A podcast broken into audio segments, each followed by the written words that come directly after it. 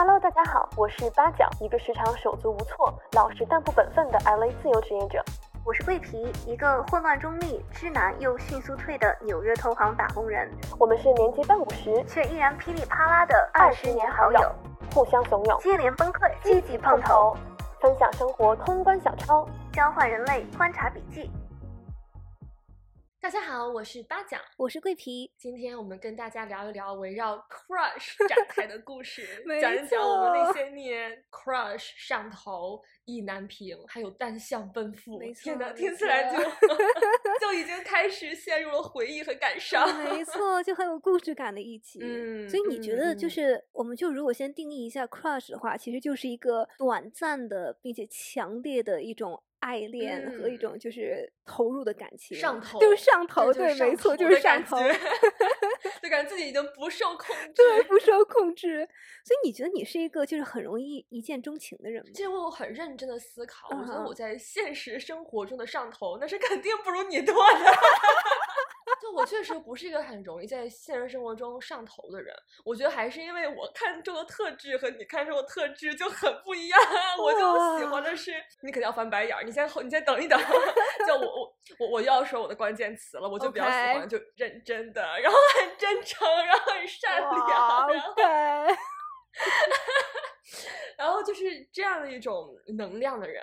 所以这样一种能量的人，一般都是要。就是稍微接触一下，或者说不是那种特别适合上头的这样的一些特质，所以，我其实我的一见钟情更多的是就是眼缘搭，我觉得就是还是气场，就你看到这个人，你觉得哎，他是我喜欢的类型，就真的是你一看到就会觉得是我喜欢的类型。我觉得是如果我第一眼没有那个感觉，之后就很难有这个感觉。我也有接受过，我可能第一眼没有那么喜欢，或者第一眼本能没有觉得会很搭的。OK，然后呢？然后然后然后然后。然后就后来还是在一起了嘛，然后在一起了之后，我自己就觉得就过不去这个感觉不大。一样，对，就就不是说我依然会觉得我不喜欢，但就是那种喜欢的性质就觉得不大一样。然后我还有一段是我也是第一眼没有那么有感觉，但是是因为是以前的老同学嘛，然后所以就其实一开始也很激烈很激烈，然后后来也是猛然有一天，就我也不知道为什么，就好像那天突然睡醒，然后发现嗯我不喜欢他的下巴。哦，对，我记起来，你跟我说过。天呐，就突然觉得他的下巴怎么看我怎么觉得不舒服。对，其实我也一直觉得他的下巴就是不舒服。就突然有一天开始觉得我没有那种感觉，就是怎么看怎么不舒服，就哪哪哪里不对。嗯嗯。所以这就是我深刻的领悟到，很多时候。可能比较难强求吧，尤其是对于我这种比较看气场。嗯嗯嗯嗯。其实我觉得，就是一见钟情，其实就带着人类的那种动物性，对吧？所以其实你一见钟情的人，就是你的身体和你的感官告诉你，你的基因适合跟这个人一起匹配，去繁育后代。这是对吧？多少年的进化给了我们的超能力。对呀，因为我我有听说过一个实验，怎么说？就是女性然后在男性身上闻到的一些气味，如果你不喜欢他的气味，那么其实就代表你和他的基因相似，那就说明你们的后代出现问题的几率就很高。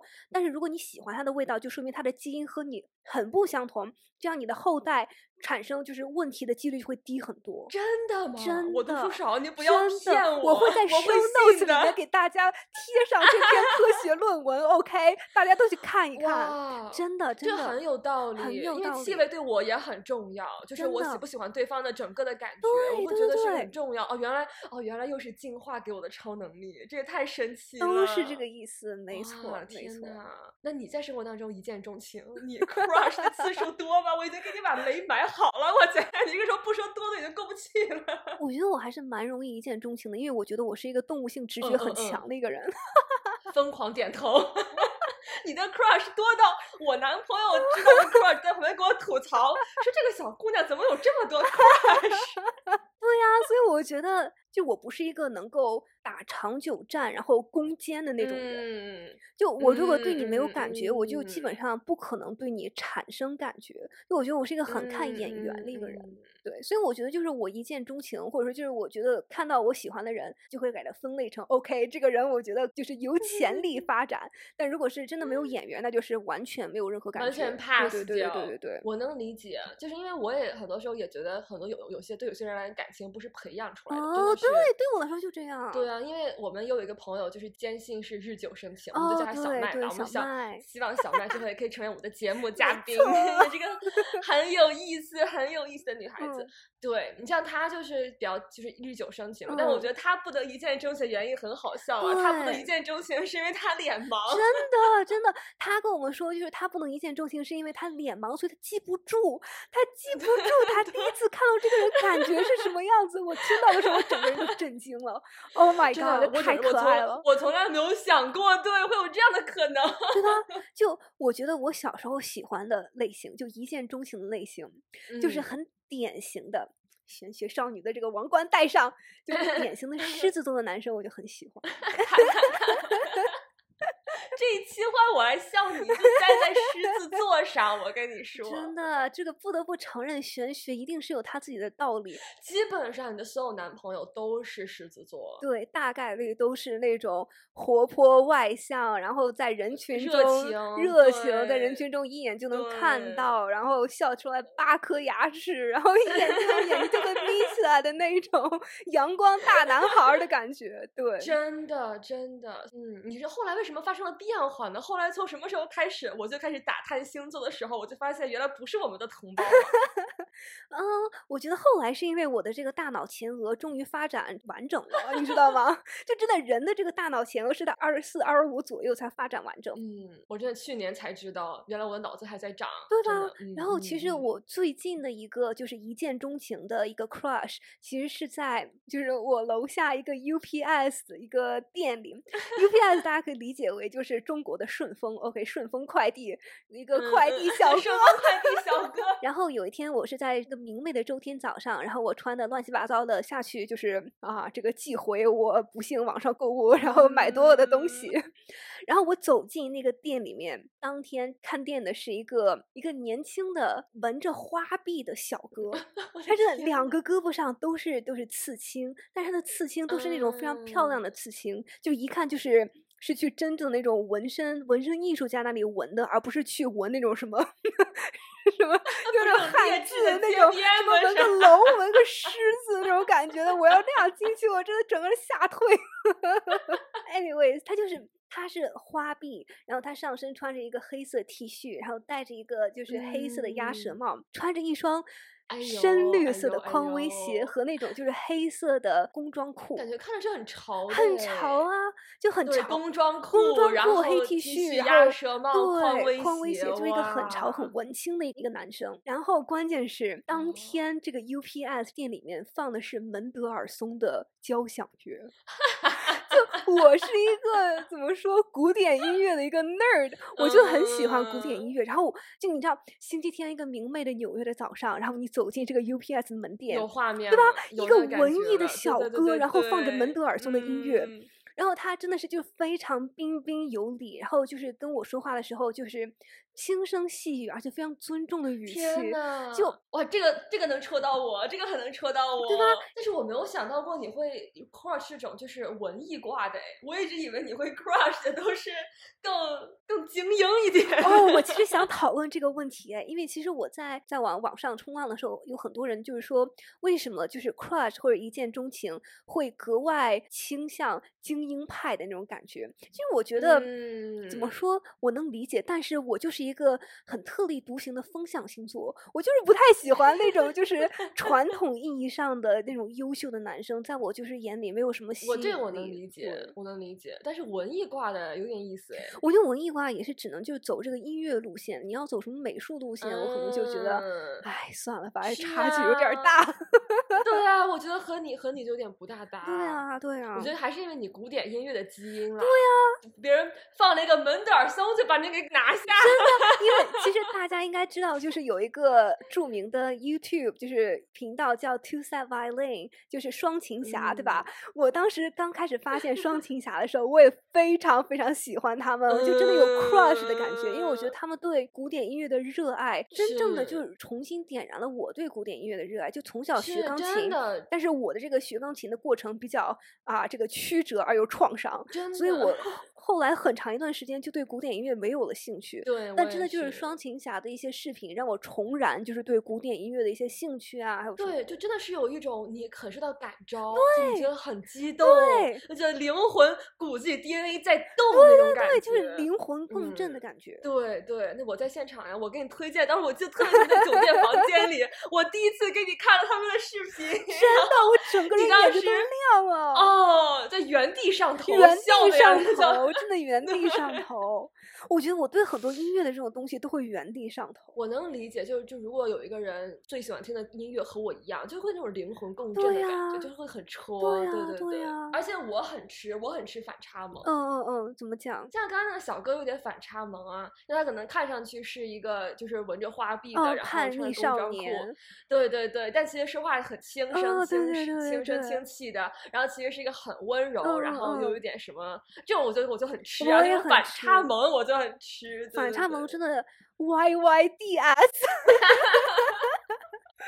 那这么来看，我觉得其实你 crush 对象也蛮多样的哎，好像没有一个特别固定的一个公式。没有特别固定的公式。那我真的就关于反差萌这一点，我觉得就是奠定我人生择偶基础的一个一见钟情或一个 crush，是就是在我。年少轻狂，还在高中的时候，我们叫他 X，就是我觉得我们两个认识这么多年，一说 X 都心知肚明。真的，跟大家讲一下，就是 X 是我在高中时期在课外班认识的一个男生。就是高中嘛，然后你会上很多补习班，然后补习班都是在那种教室，然后上课。然后当时 X 坐在我前面，然后我坐第二排，他坐第一排，就又是前后桌的这种情谊。对，然后当时我们上的辅导班就是一天要上好几个小时，从早上到晚，然后中间会有课间嘛，所以我们就课间可能就会聊天。一开始怎么说，就是 X 给我的感觉就是那种反差萌，就我觉得我也是蛮吃反差萌的，就是他一开始在我看来是一个玩世不恭，跟这个社会跟这个环境格格不入的一个人。嗯，对。然后我觉得他其实就是那种局外人的感觉，我就很会被这种局外人的这种。特点而吸引，觉得他们很酷，我觉得他们很不一样。我懂，我懂，我懂。所以我一开始就是对他有一个非常明确的、非常强烈的好奇心。其实我觉得，就是 crush 也是一种好奇心，就你觉得这个人他很有意思，你想要去了解他。所以我当时就有一种强烈的好奇心，我一定要了解他。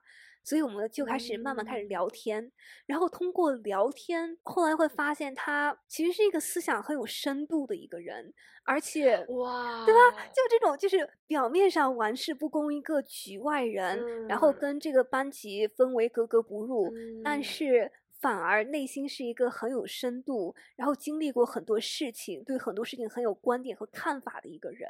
我觉得这种反差萌就非常非常戳我，然后我当时就有非常剧烈的，就是上头了，就真的是真的很很剧烈的上头了。然后他也是一个狮子座，然后我一看，完了，这玄学也就是这这个 叫什么保佑了我们，祝福了我们。Stars are aligned. Stars are aligned.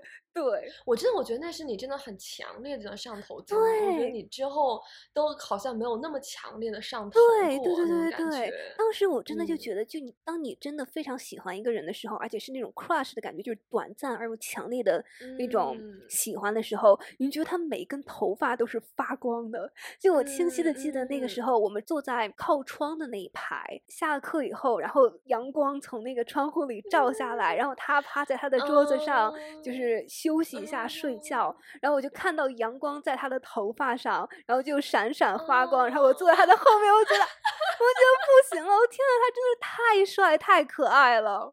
哦，我觉得这就是典型的就上头了，就真的已经是对我的脑子就是一团浆糊。对，真的，我觉得学生时代很就是会会有这样的感受。我第一次有这种感受也是学生时代。这个这个故事的主角，我们就叫他白菜吧，因为这个故事后来当时给我一种我的白菜被猪拱了的感觉，所以 我每一次想到他，有这么一个典故。Anyway，嗯，然后白菜是我初中时候的一个 crush 的对象，然后但是这个这个 crush 呢，其实也不是纯粹的 crush，因为。Crush 感觉更像是热烈而短暂嘛，嗯。嗯，但是我对他的 crush 演变成了一场两年多的暗恋那种感觉，所以当时就是我们一起在为学校的一个一个晚会节目彩排，然后我们在教室的两端，我在教室的这一端，然后我们这群人坐在那里，然后对，然后他在教室他就坐在那儿，教室另外一端，然后当时我就坐在那儿，就我一眼就看到了他。然后就那一刹那，就感觉就是很那种电光火石的感觉吗？对对对对，那一刹那，就一开始我先看到了他，然后我就觉得不能，我就不能说一上来很喜欢，他就是觉得很对眼，就那种感觉，就觉得很想关注他。然后后来他有看到我，然后我们两个就真的有一种就是在在教室的两头，然后有慢慢对视到，就真的是一种非常强烈的看对眼的感觉，就非常强烈的一种。觉得很舒服，然后觉得很想要多接近。后来我们就呃，因为这个节目，后来有在各种彩排嘛。然后彩排的时候，我的节目他会在下面，因为平常大家都在后台嘛。然后他的节目，我们就开始有这种无言的默契。然后后来我因为是主持人，然后我记得很清楚，当时前一天彩排，然后我刚换完衣服的时候，然后我穿着裙子从那个教室里走出来，然后在走廊里遇到他。然后我们两个人 在走廊里，就两个人，就就真的那那一刻是让我觉得，就是我人生中第一次电光火石的感觉，就是那种就很紧张，然后又很兴奋，然后就各种各样的。然后我记得当时他就是张大了嘴站在那儿，然后就我们两个就真的就他他看到我，然后就张着嘴站在那儿，然后一直看着我，然后我也看着他，后来也没有说话，后来就不好意思，然后我就走了。Oh my god！然后。真的，然后就很嗯很情节化，然后后来他就要到了我的电话，那个时候我不知道什么原因，但当时我那个时候的手机就是好像就是信号一直没有特别好。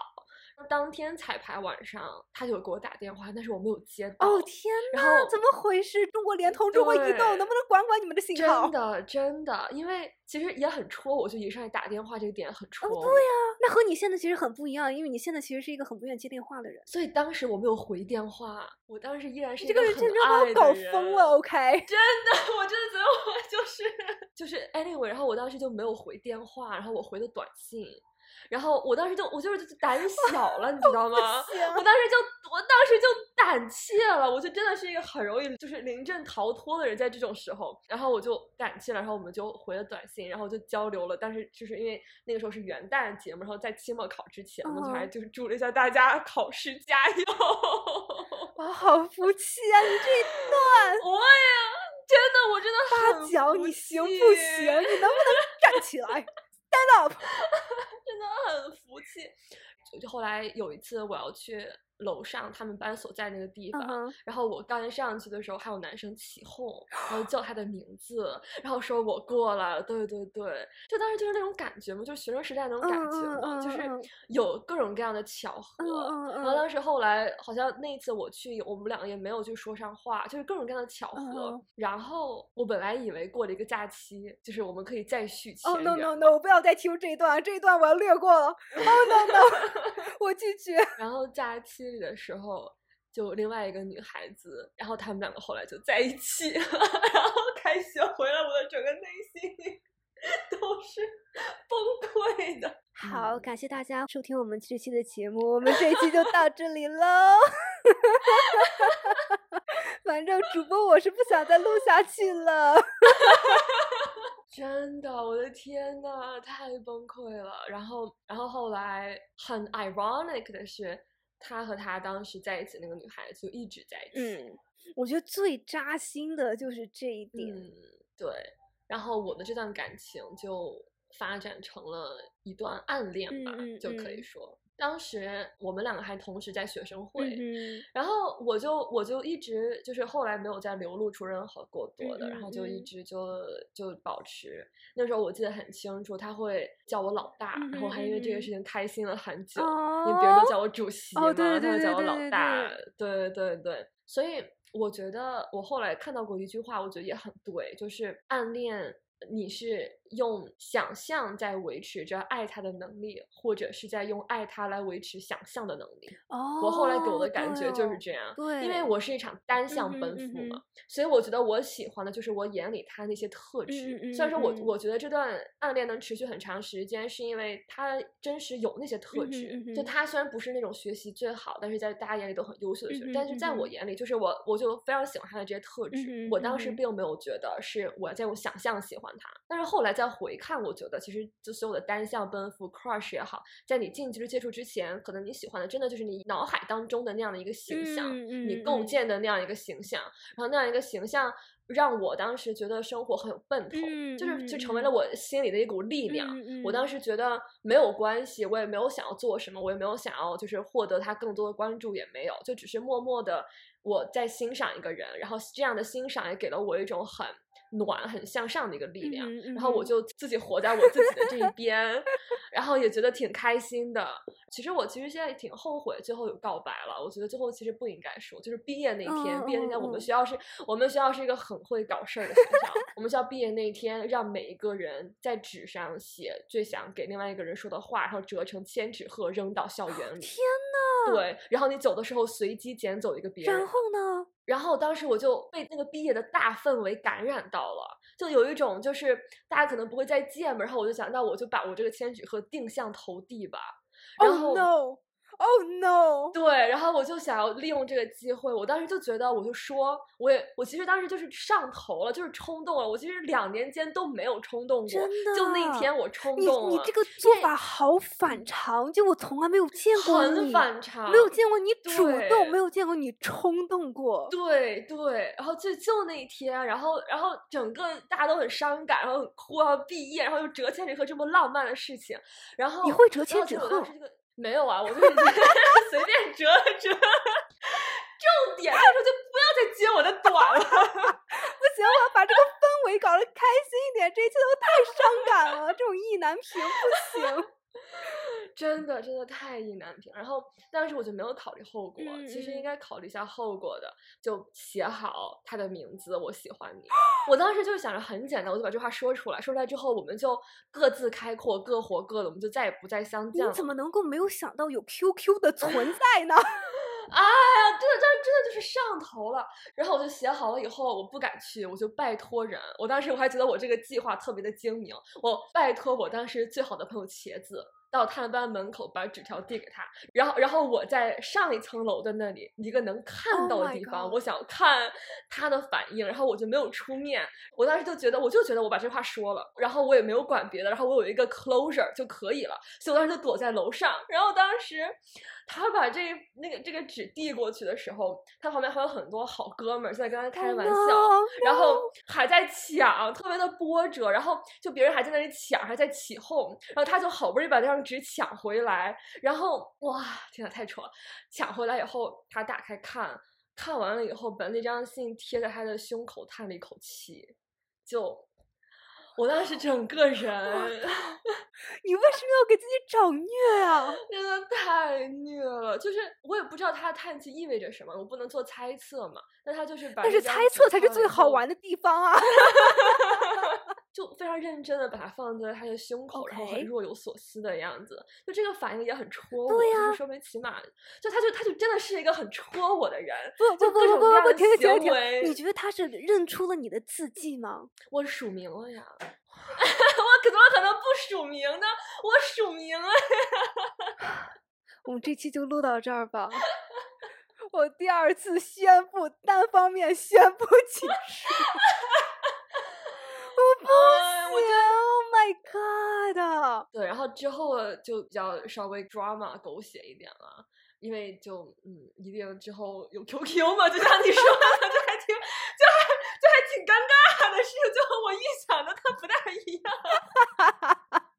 就一般来说，我们想象的中就是电影情节，right？然后你把这个递给他，然后电影闭幕了，然后全剧终开始放什么制作人、演员，不不不。但是没有想到，在现实世界中还有 QQ 这个存在。对，然后并且这是后来我很懂，很多讲暗恋的书都会写，就是你们两个人是不匹配的，因为我在这感情当中走了那么多的路。然后我付出过很多的真感情，然后我对待这段关系的认知和他对待这段关系的认知，他刚刚得知这些就完全不一样嘛。所以我觉得这种不匹配其实。就是就是一个后果呀，当没有那个机会和时间去去解释，去把它抚平，那个时候就其实就是一个很冲动的事情嘛，就因为一定会有这种不匹配的呀，一定就是对他也是一个负担啊。Anyway，天呐，我觉得你真是太善解人意了，我就而写这段文字的人也真的太善解人意了，就是反正就一开始充满了各种各样的错过，对呀，然后我又比较胆小，然后他又觉得可能自己不够优秀。所以，就我们两个人就这样阴差阳错，然后错过了以后就再也没有机会了。但是我一开始对这个事情其实是这样我说的，我没有觉得有什么，我觉得就是就是喜欢和欣赏，我们两个能不能在一起对我来讲没有那么重要了。我觉得错过也挺好的，他如果能过得好也挺好的啦。但是后来。我很希望自己能下头，嗯嗯嗯嗯，如何有效下？对对，其实这段感情，这也是为什么我后来到高中会觉得我是在用想象维持着，也在用这段感情维持想象的能力。就我之后发现，我好像没有能一直真正的下头过，我好像每一次时常偶尔还会想起喜欢的那样的一种感觉和。我很喜欢那些特质，依然会好像觉得啊，生活中好像就是有一种曾经沧海难为水的感觉。我理智的那一面告诉我，其实很多时候就是就还是想象的能力，但是我感性的那一面又会时不时的跳出来，然后一直到我觉得最有效下头就是他和他当时的女朋友后来订婚了，然后我就真的再也不想了。真的，这真的是太幻灭了，太幻灭了。不行，而且我觉得随随着年龄的增长也有了。我觉得可能高中一开始还会有这样的感觉，但后来慢慢到了大学，到了什么就更理智了。我觉得他不算是我心目当中就是所谓白月光的那种感觉，我觉得不是，只不过是就是我觉得学生时代的时候，你很多你也是利用这些机会更多的认识自己吧，就认识我喜欢什么样的人，然后我向往一个什么样的感情。对，但是我并不觉得这个人就是不可替代的或者怎么样。但我确实挣扎过很长一段时间，我很想下头。对呀，对呀。所以这就是我非常意难平的高中对初中 crush 的经历。天呐，太意难平了！我觉得啊，不行，我肯定做不到这样。我觉得我就是一个纯粹的享乐主义。我就一旦这个东西它变得稍微有点虐，我就觉得啊，算了，算了，算了，算了，算了，算了，散场，散场，散场，大家各回各家，OK。笑死我了，所以我你所以你的 crush 都很就是活在当下哦，对对对对对，都是，所以我的 crush 就是比较肤浅，但是又比较快乐，就是肤浅而快乐的 crush 中。嗯啊，哎，我觉得就是我喜欢的人类型太一致了，就我还我还我还 crush 过，我还 crush 过大学一个教授，但是我 crush 对，但是我 crush。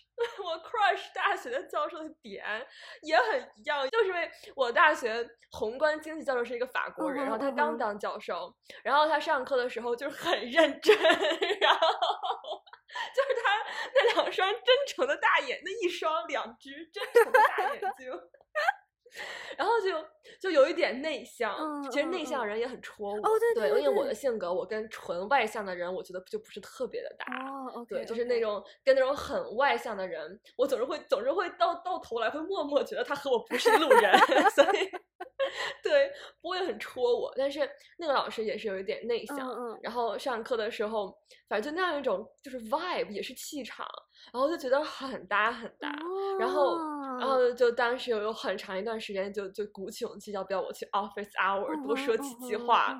但是真的就吸引我的点很一致，我觉得我喜欢的人拎出来，就我真正就是有那种一见钟情感觉的人拎出来，都是一个模子里刻出来的。但他们不是外表是一个模子里刻出来，对吧？不是。对啊，你看，因为我觉得我一见钟情的人，就是拎出来外表基本上都是一款。哦，你知道吗？他们是这样的，我一见钟情拎出来，他们的上半张脸都是一款，下半张脸都不一样。因为我们两个讨论过，我很奇怪，就是我很看重眼睛，对，所以我一上来接触一个人，我一定是就我的重心的注意力都放在他的上半张脸，这也可能是为什么会有下巴那个鬼故事吧。对呀，对，但因为真的，我跟你讲，就是上半张脸决定了你的。长相的最高值，但下半张脸决定了你长相的最低值。很多人其实真的是下半张脸有硬伤啊，那你怎么办呢？要看整体啊，姐妹。就非常的 unfortunate，只看局部。所以我觉得我就是开彩票，首先你上半张脸符合了以后，我就开盲盒，开盲盒，开你的下半张脸。哪一天突然醒过来，哦，我突然看到你整张脸了，就是那种感觉。天呐，笑死！所以你还会因为什么而上头呢？哦，其实我觉得就是我还是有过就是那种智性恋的感觉的。就我觉得有些时候我会很喜欢一个人的。头脑就有可能我对他不是那种外貌一见钟情，就他不是我一开始喜欢的款，但是他的性能可能比较好。性能这个好像有点歪了。Anyway，对，什么鬼？什么鬼？但有可能他的这个配件，对，怎么说也说不对。对。配置很高，是高配置，高配高配置的，就内饰很好的人，他可能就是外面没有精装，但是内饰装的很好的那种人，我觉得其实蛮容易上头。我觉得你智性恋，你是就觉得他就是高智商的那一面，或者很聪明的那一面，就具有了很具有吸引力嘛？嗯，我觉得有时候我就很喜欢一个人的脑子，就比如说我一个 crush 的一个对象是我。当时大学暑假实习，在康州的一个对冲基金实习的时候，有一个有一个长得就是真的完全不是我的款，但是他就是一个从宾大毕业的一个行研分析师，对，然后我就很喜欢他的脑子，我就很喜欢他想事情的方 式，我就觉得这个人他。长什么样不重要，关键是他那个脑子在那晃来晃去，我就觉得 OK，我可以追随这颗脑 子，我觉得我可以。所以我真的觉得很多时候你在找那个男朋友的时候，你的就是。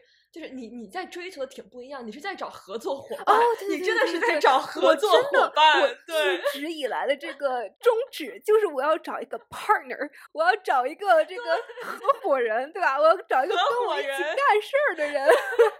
对，给自己找合伙人，就 我们能不能，我们能不能一起把这个事情干成？你的条件符不符合？我愿不愿意和你待在一起？然后我喜不喜欢你做事情的方式？这就和我非常不。不一样，我觉得大家从我们讲故事注重的角度就很能听出来，就是我觉得你就是那种感情很丰富，然后很细腻的人，就是 F 人，OK。但是我就是一个 T 人，我就是一个。我要就是分析，然后他的这个款式，他的能力怎么样，性能怎么样，就这种人。对，就是把所有的配置拉个表，你的这个呃电量是多少，然后这个是多少。对呀，所以我当时就觉得这一个就这个老板，这个小老板，他就是脑子很聪明，然后他很有目标感，然后他也是那种很喜欢思维碰撞的人，然后我也是个很喜欢思维碰撞，就我们两个都很喜欢那种噼里啪啦的感觉。所以当时我就是做行业嘛，然后我们当时研究的产业怎么说呢？我觉得我喜欢的脑子可能百分之三十四十也是因为我们当时研究的产业叫 gaming, lounging and leisure，就典型的花天酒地产业。花天酒地产，因为我们研究的产业就是什么赌场啊，什么游轮啊，什么高端酒店啊，什么就这种电玩场啊。就这种东西，然后你每天谈论这些东西，你怎么可能不快乐？就是每天都是很快乐，真的。那你现在研究什么采矿啊，或者说什么其他的制造业呀、做鸡的产业呀？哦，不能提做鸡，很有意义。是正经做正经做鸡的产业，OK，这是我们最大的客户，OK，就很不一样。对啊，所以你研究这些就是玩乐产业，就本身就很有意思。然后你跟一个思维很灵敏的人谈论这种玩乐产业，就会觉得格外有意思。然后你会产生一种就是哇，我们两个就思维很不一样的人在，然后谈论很不一样的产业，我们好不一样啊，就这种感觉。然后就很容易上头啊！其实我觉得我有点懂，对吧？因为我觉得其实很多时候上头也是一种，就是你感觉，就你在自己的世界里，就是这个世界里只有你和你上头的对象，就只有你懂这些点，或者是只有你懂那些梗。我觉得就这种就必他性，或者说就独一无二的这种概念，专一性、独有性，也是就是上头的一种有趣之处。哇，哎，那和我不大一样哎。对，我觉得。我反倒很多上头的一些瞬间是一种对现实的逃避。哦，对，或者说注意力的这种转移，就就比如说，当我这段时间觉得有点没有动力、比较迷茫的时候，我就很容易上头。因为这种时候，就是我就我上头过一些，就是一些明星，我没有追过星，然后我，但是我上头过明星，我也我也不懂。然后我第一次有这种感觉，就是我大一的那个寒假，然后当时电视剧里在播《知否》。然后呢，寒假回家陪我妈过年。然后当时那个时候，我其实精神精神压力特别大。然后当时电视上在播之后，我就对朱一龙 这个明星产生了一种 强烈的上头感。然后就是那种就非常快速的疯狂的一种迷恋。然后这种迷恋感觉给了我一种目标感，就转移了我生活中的焦虑。当我焦虑想别的时候，我就会被这些上头的情绪，就好像我不需要再思考那些，我有了一个逃避的避风港。当时给我的感觉是这样的，就他给了有个 alternative reality，什么意思？就是我跟你分享过，当时我上头，别人上头不一样，就在于我当时上头的时候想，我怎么能够帮助他的事业起飞。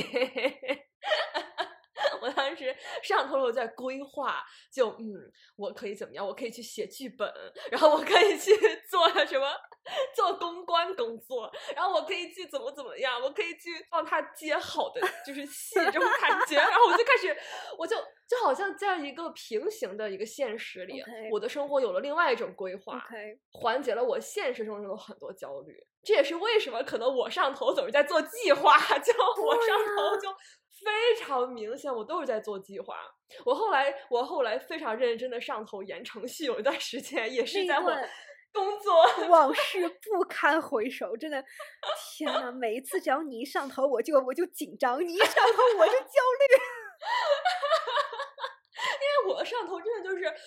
就非常快，然后非常激烈，然后然后之后又迅速下头，好像什么都没有发生过一样。就是你的上头给人就是为什么有一种就是很混乱的感觉，就是因为你的上头是很有计划性，但是又完全不切实际。你对于我这样一个真正有计划性又非常切实际的人来说，就是冲击力非常强大。就我真的整个人就崩溃、焦虑到我真的挠头不行。对，因为我记得当。时我疯狂上头研程序的时候，我迅速给自己立了三个计划。我首先思考，我首先思考台湾是不是一个宜居的地方，然后开始 OK，我有三条计划，我有三条路线可以走，我觉得可以有希望的当编辑是其中一个了。我觉得好歹我没有说完全不按自己的兴趣去选，好歹我还是按照兴趣在做规划，但是。这一段上头，因为可能就是年纪比较大嘛，其实给了我一种我很佩服，我真的很佩服那些有很强的目标感，并且能够能够真正改变自己生活的人。就当时这段上头让我意识到，我做不出这样的事情来。就是 你为什么你为什么上个头都能总结到自我成长？你这个人好真的真的真的，我不是跟我不是跟你说过，就别人上头是很开心的，但我上头是很惆怅的，对。听众们，你们能理解吗？就是我上头是很惆怅的，因为我觉得是因为我总是在理智、非理智之间拉扯，就我没有做到。如果我纯非理智，我就享受非理智的快乐。对呀，但是我又对呀，对呀，对。但是我在非理智的同时，我又不停在我的理智来分析我的非理智，我为什么会这样？对对对。然后这个代表了什么？然后这个对我的对对我现实意味着什么？所以到时候我很难过，而且我一直就是就一直都很木耳。当时会有种给我这种感觉，就是为什么我在现实生活当中没有一个事情让我有这么强烈想去追求的欲望？我觉得上头会给我一种这样的感觉，一种撕裂感。我在上头当下可以这样的位置，真的细思极恐啊！真的，就是我当下真的愿意为了这个目标，真的愿意改变，真的愿意做不同的事情。我真的愿意就此就是就给给我感觉，就我很愿意去追求这个。但是好像我现实生活当中没有我。这么愿意去追求的事情，所以这反倒成为了一个契机，这反倒成为了一个让我坚定，我要就找一下真正能给我这样热情的事情，然后我去做。所以反倒是这样一个过程。然后后来怎么下头的我也不记得了，慢慢就下头了。天呐！所以真的就是你一开始跟我说，就比如说前两次、前几次跟我说你上头了，我一般的反应都是天呐，跟我分享一下你上头的时候，就很开心，为你开心怎么样？但是后来就会说啊，我好惆怅，然后我列了这些这些假想计划，我说 哈。所以我也很羡慕那些就是能享受当下非理智的快乐，因为上头就是要快快乐乐的。然后天呐，我觉得跟你比起来，就我觉得我的这些上头真的都是 非常的就是切实，而且又肤浅。我们 get 到你啊，因为我们有一次共同上头的经历啊。对对对对，我们共同上头的一次经历。天呐，跟大家分享一下，当时是一切原因，还是因为你丢了手机？啊，对。丢三落四可能会带来惊喜，对，没错。我当时其实怎么着来着？就你把工作手机落在机场了，然后我们两个就只能回去取。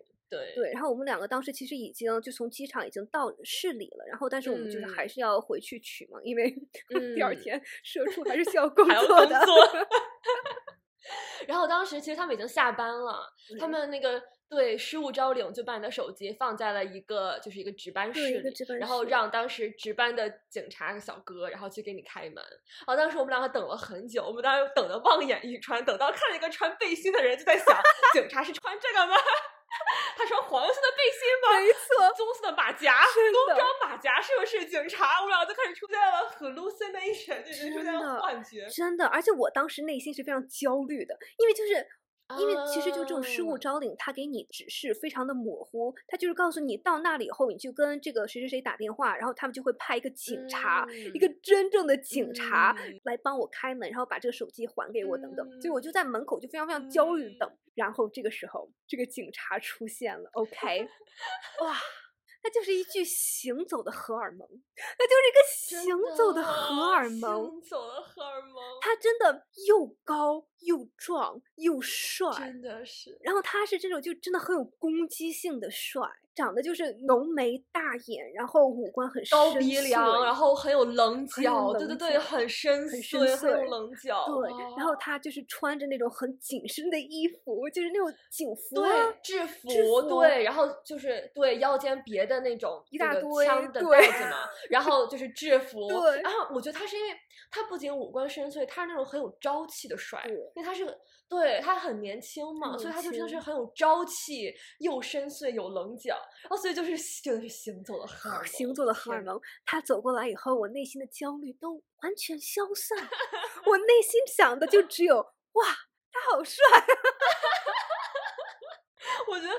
好笑的点是，当时这个荷尔蒙，我他并没有马上的波及到我，他是迅速的波及到了你。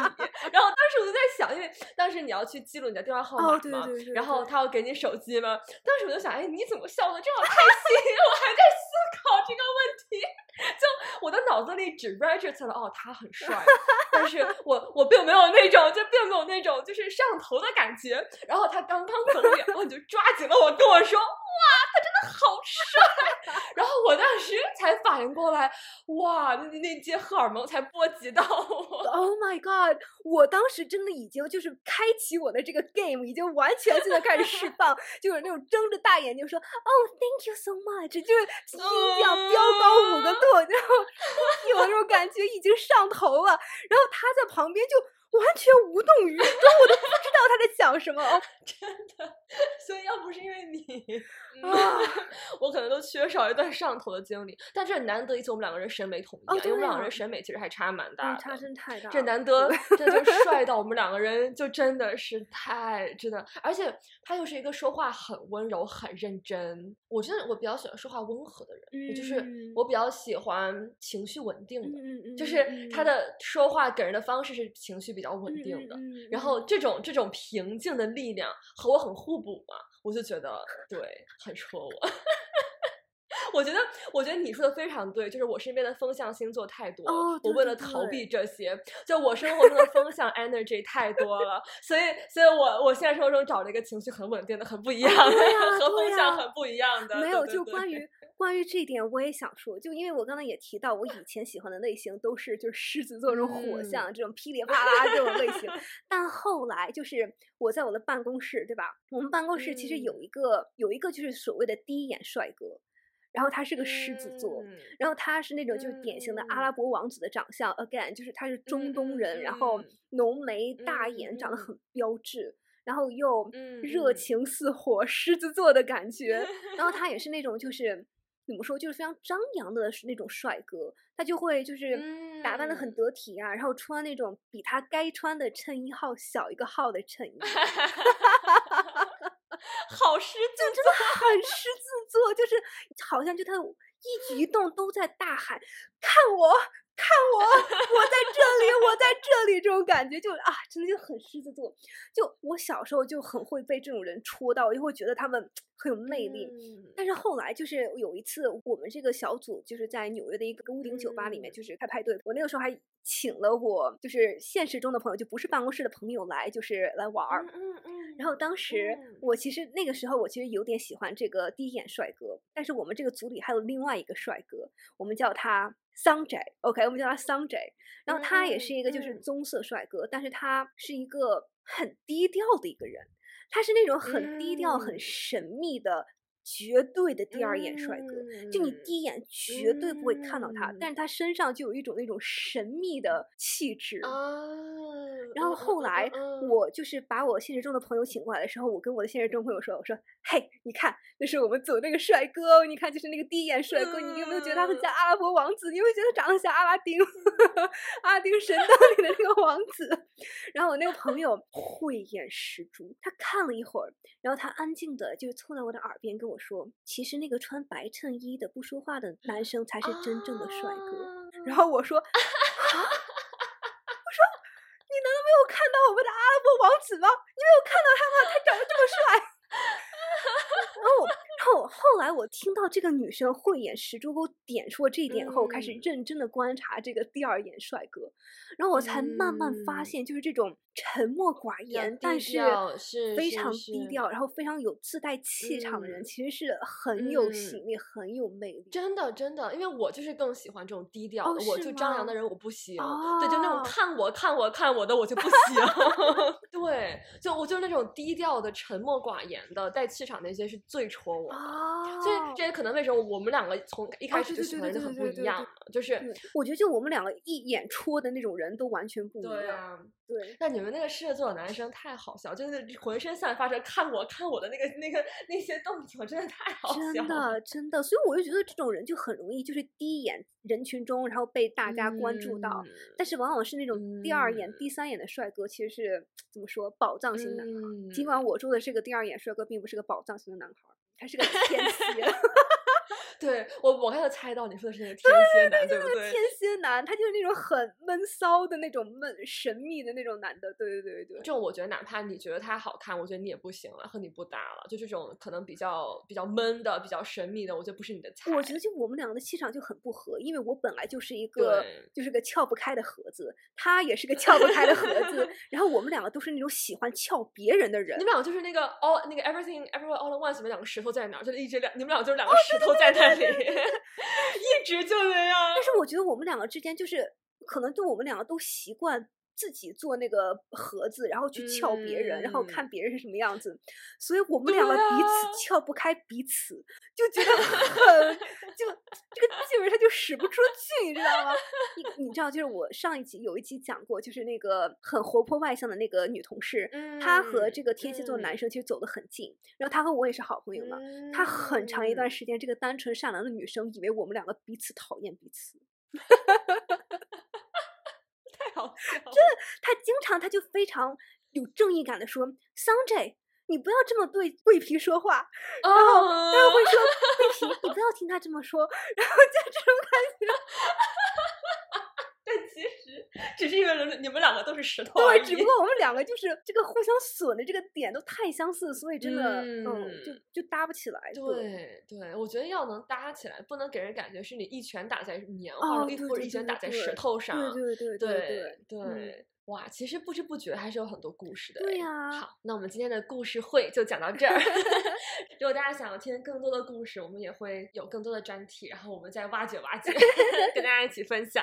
没错，然后希望大家喜欢我们这次讲的故事。然后，如果大家有什么其他的 crush、上头、意难平、单向奔赴的故事，非常欢迎大家在评论区里跟我们一起分享。然后，或者大家对我们今天讲的这些男嘉宾或者故事有什么犀利的看法，我们都非常非常欢迎。跟大家与我们一起探讨，真的，就因为很久也没有回忆这些故事了，就再想再回想，又真情实感一遍，真的蛮感慨的。对呀。